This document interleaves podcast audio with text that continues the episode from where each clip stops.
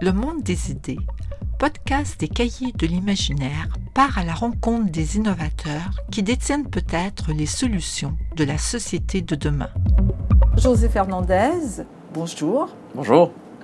Alors nous sommes à Polytechnique Montréal. Pouvez-vous nous expliquer ce que vous faites? Alors je, je, je, suis professeur au département de génie informatique et génie logiciel où j'enseigne le cours de sécurité informatique de quatrième année pour les étudiants en génie informatique et génie logiciel. Euh, J'enseigne également un cours de concept avancé en sécurité informatique et je dirige le, laboratoire de recherche en sécurité des systèmes d'information, une équipe maintenant de, de, plus de 25 chercheurs, étudiants au cycle supérieur et chercheurs euh, qui œuvrent dans le domaine de la sécurité des systèmes d'information traditionnels, à la sécurité des systèmes cyberphys cyberphysiques, donc les infrastructures critiques, euh, l'Internet des objets, et, aussi, on s'intéresse à des questions sur le phénomène global du cybercrime et le côté humain de la chose aussi, c'est-à-dire la santé publique cybernétique. Qu'est-ce qui, est, qu'est-ce qui fait que certaines personnes sont plus vulnérables à, des phénomènes de cybercrime et qu'est-ce qui fait que qu'est-ce qui pourrait nous permettre d'établir des politiques euh, nationales ou pour, pour déterminer qu'est-ce qui permet de les protéger mieux? Et euh, qu'est-ce qui vous a amené à être dans ce domaine? Alors, euh, la paranoïa. Alors, je pose toujours la question à mes étudiants. Je ne sais pas si euh, je suis venu euh, en sécurité parce que j'étais paranoïaque ou je suis devenu paranoïaque parce que j'étais en sécurité. Le fait est que je suis paranoïaque. Mon parcours académique a fait en sorte que j'ai fait des études de maîtrise en cryptographie, en cryptographie théorique. Et par après, un passage par l'industrie et par le gouvernement m'a amené à être exposé euh, aux problématiques de sécurité informatique comme, comme, euh, comme euh, homme pratique, si on veut, homme de terrain, en termes d'expectation, en termes de standards, en termes de gérer, gestion des incidents, des incidents de, piratage. Et, et, et ce, et, et c'est ce qui m'a donné l'opportunité, lorsque j'ai fini mon doctorat dans un autre domaine qui n'avait presque rien à voir, l'informatique quantique, euh, l'opportunité s'est présentée d'enseigner en sécurité informatique et de faire de la recherche dans ce domaine-là. Alors, fort de mon un petit peu de connaissances en, cryptographie et de mon un petit peu d'expérience euh, euh, en, pratique sur le terrain en sécurité informatique, je me dis, ben oui, pourquoi pas faire de la recherche dans ce domaine et pourquoi pas se lancer dans une, dans une carrière en tant que chercheur et expert dans le domaine de la sécurité informatique. Et vous êtes aussi diplômé du MIT? Oui, donc effectivement, c'est là que j'ai eu, j'ai été exposé euh, euh, à, la cryptographie. J'ai fait plusieurs stages d'été avec des, éminents cryptographes. Euh, c'est, et c'est là aussi que j'ai, euh, commencé à développer cette, euh, ce, gène de la paranoïa, ce gène de, toujours penser mal, toujours se mettre dans la peau du méchant. alors que ce soit dans la sécurité informatique ou dans la cryptographie, il faut toute preuve mathématique, tout concept qu'on met de l'avant, euh, et c'est ça qui, rend ce domaine particulier. Il faut toujours le. euh, il n'y a pas de vérité absolue en sécurité. Il y a toujours des vérités relatives à qui est notre adversaire. Alors, c'est un, un une façon de penser qui n'est pas usuelle en science, mais qui est nécessaire dans ce domaine. Quand on vous écoute, euh, on s'imagine qu'être paranoïaque dans le monde d'aujourd'hui, ça doit être très exigeant parce qu'on a l'impression qu'on n'a plus de vie privée.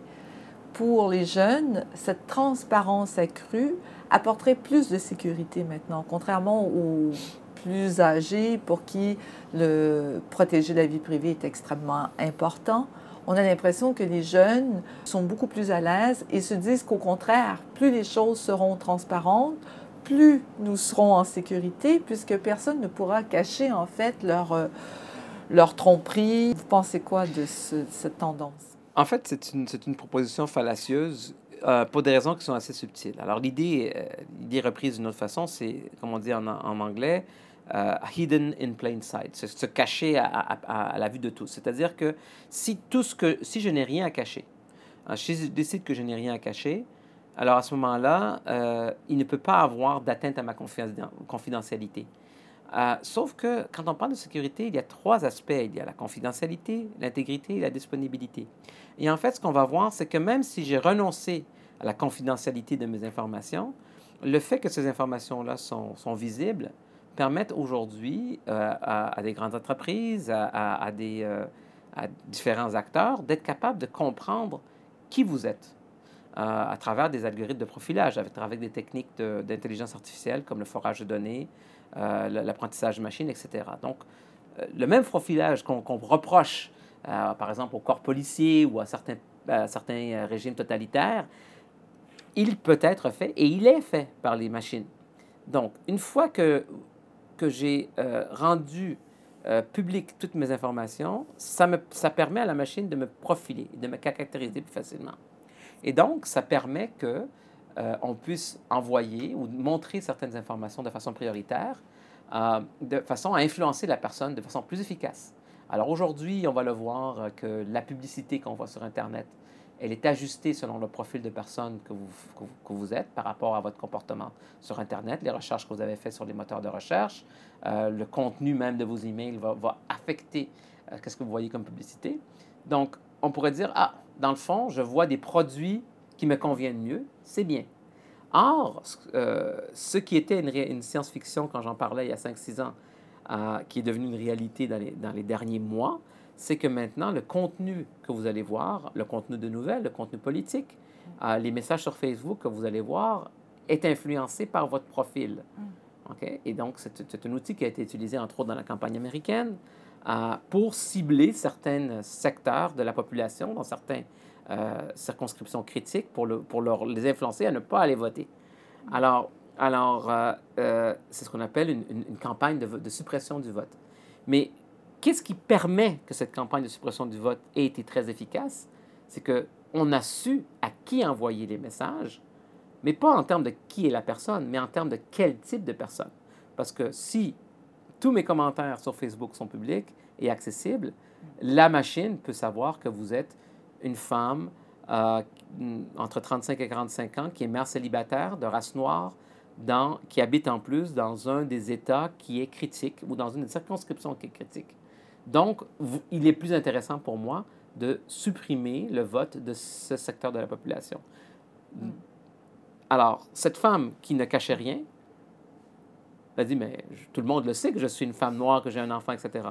Mais ce fait-là a permis qu'on puisse modifier son algorithme de décision à elle. Hmm. Donc, il y a eu atteinte à l'intégrité de son, du système de décision biologique qu'elle a eu. Mais en fait, ce qu'il faut réaliser, c'est que nous ne sommes plus aujourd'hui des êtres humains purement biologiques. Nous sommes devenus des êtres cybernétiques.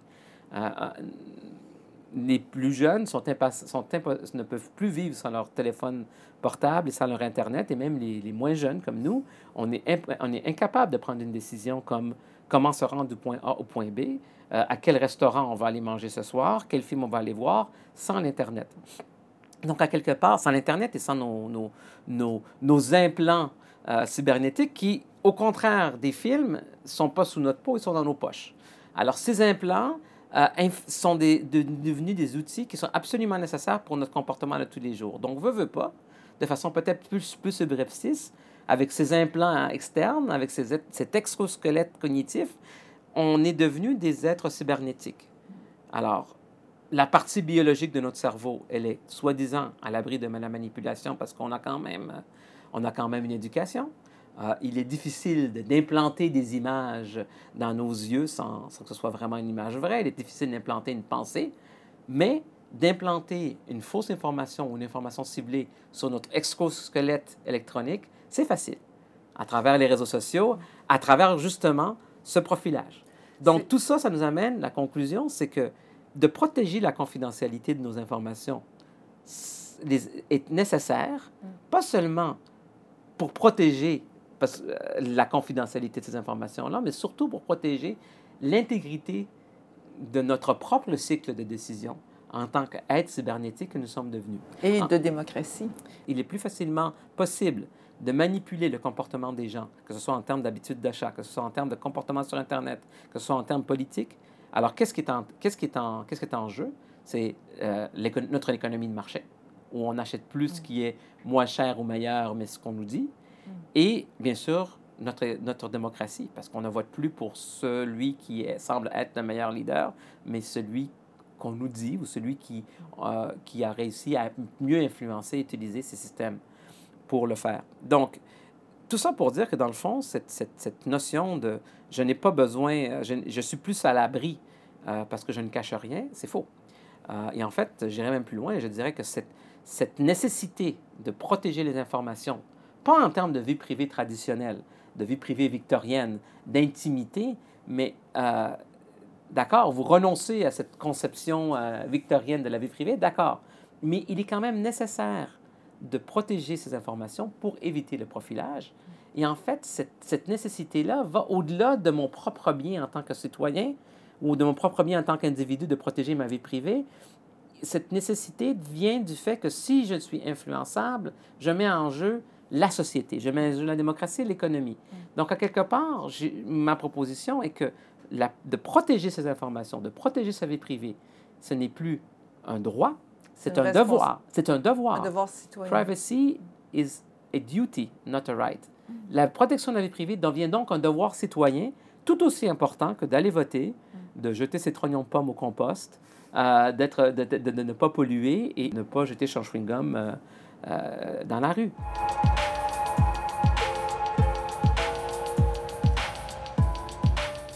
Alors, comment fait-on? Quand on est euh, une personne, quand on n'est pas un expert comme vous en sécurité informatique, comment fait-on pour avoir un comportement ou bien respecter ce devoir citoyen? Alors, premièrement, il faut être un peu discriminant par rapport à quelle information on partage. Alors, euh, et, cette, méfiance-là de qu'est-ce qu'on partage on l'a déjà dans notre vie physique. On, ne raconte pas tous nos problèmes euh, privés au premier venu dans l'autobus. Il y a, euh, pour des raisons psychologiques euh, que je, soupçonne, mais sur lesquelles les psychologues se penchent ou sûrement devront se pencher, c'est il y a sur Internet, il y a une impression que ce qu'on dit n'a pas de conséquences. Il y a une impression que ce qu'on dit est privé. Parce que dans le fond, on n'a pas le contact visuel on n'a pas le contact et la rétroaction du langage corporel de l'interlocuteur. Euh, tout ce qu'on voit, c'est un, un, un, un, écran d'ordinateur. Donc, à quelque part, je pense qu'il y a une partie de notre cerveau euh, qui, lorsqu'on a des interactions sociales, nous inhibe à communiquer, nous inhibe à avoir certains propos, et cette partie-là de son cerveau devant un ordinateur ne fonctionne pas correctement. Alors, c'est un phénomène bien connu que les gens ont des propos souvent beaucoup plus violents et beaucoup plus haineux dans les médias sociaux qu'ailleurs. Donc, à quelque part, ces mêmes inhibitions qui nous amèneraient à être euh, peut-être un petit peu plus... Euh, Respectueux. non, mais aussi euh, avoir un, être un peu plus discriminant par rapport à ce qu'on rend public ou pas. Mm. Cette même inhibition, cette même gêne de mm. raconter, mm. elle est beaucoup moins présente à travers l'interaction à travers un ordinateur. Donc ça, c'est, quelque chose qu'on doit, à quelque part, corriger. Et, il faut se rendre très compte... Tôt, très tôt, très tôt, apprendre ça aux enfants.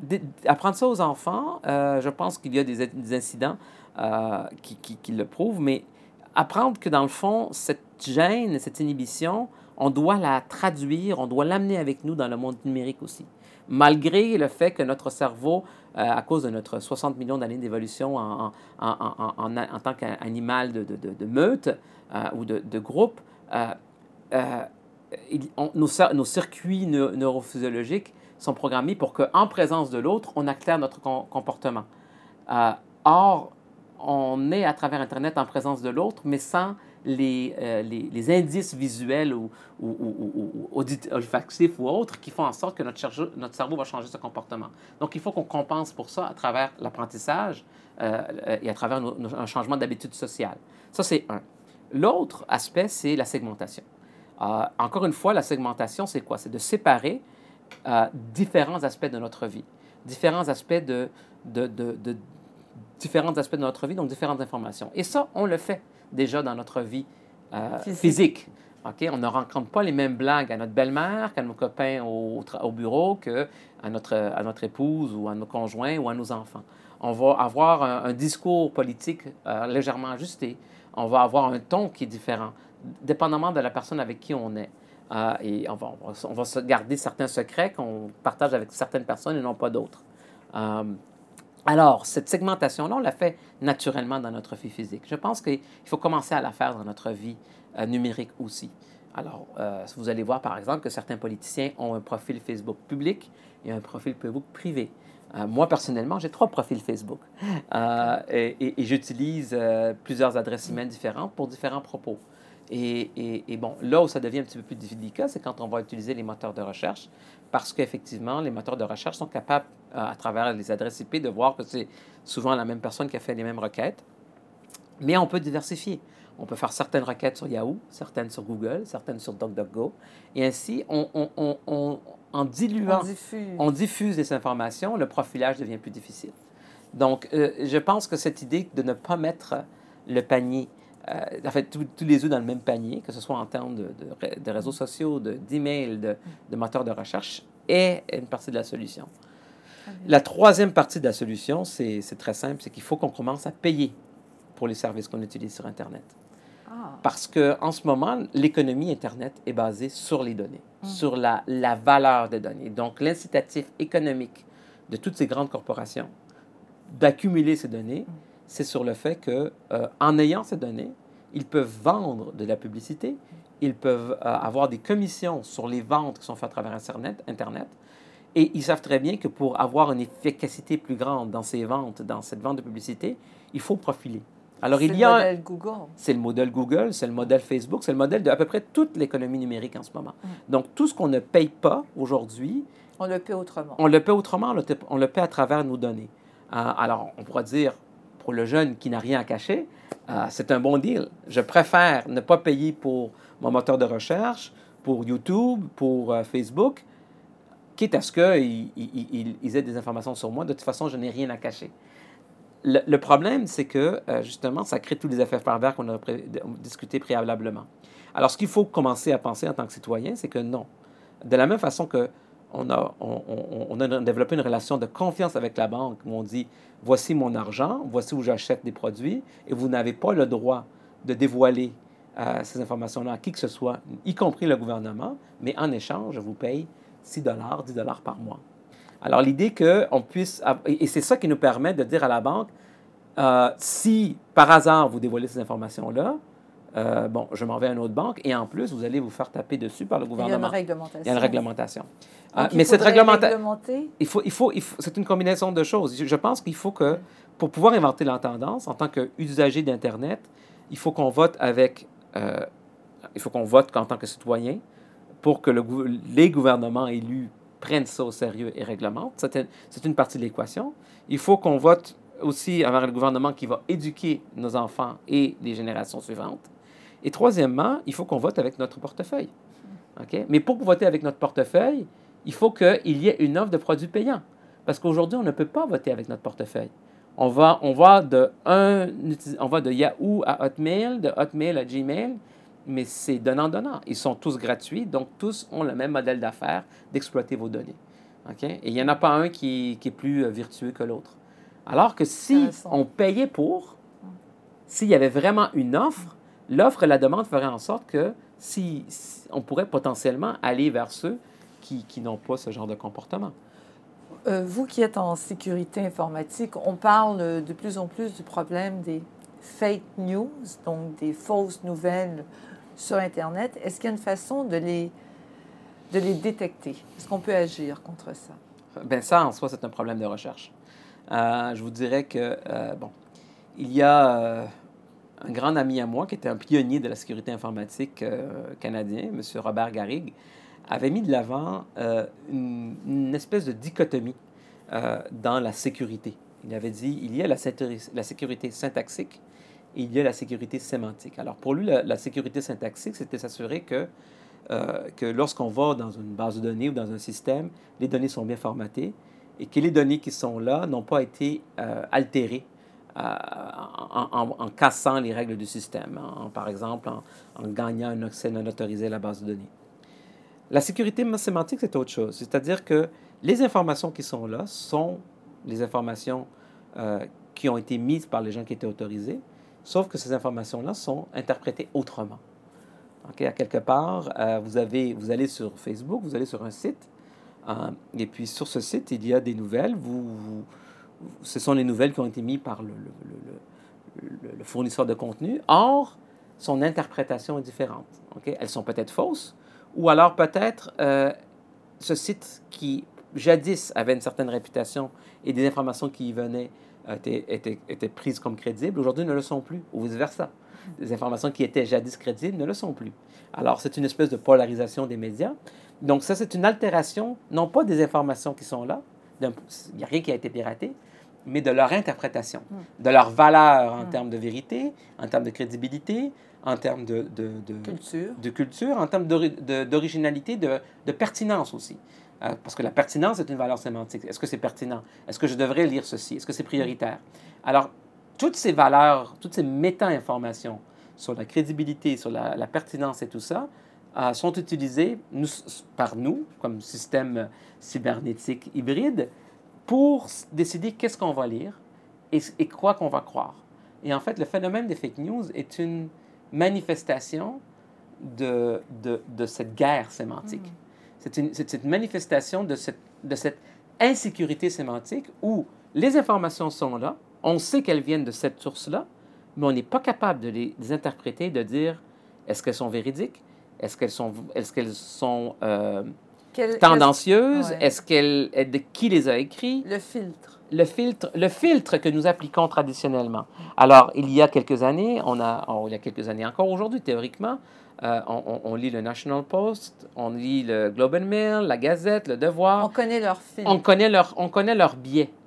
OK? On connaît leur hmm. biais. Alors, quelque part, on est capable d'appliquer un, un, un, raisonneur sémantique qui nous dit Ah, c'est, une opinion de, de, de, un, peu plus de gauche, de droite, hmm. plus conservatrice, moins conservatrice, plus libérale économiquement.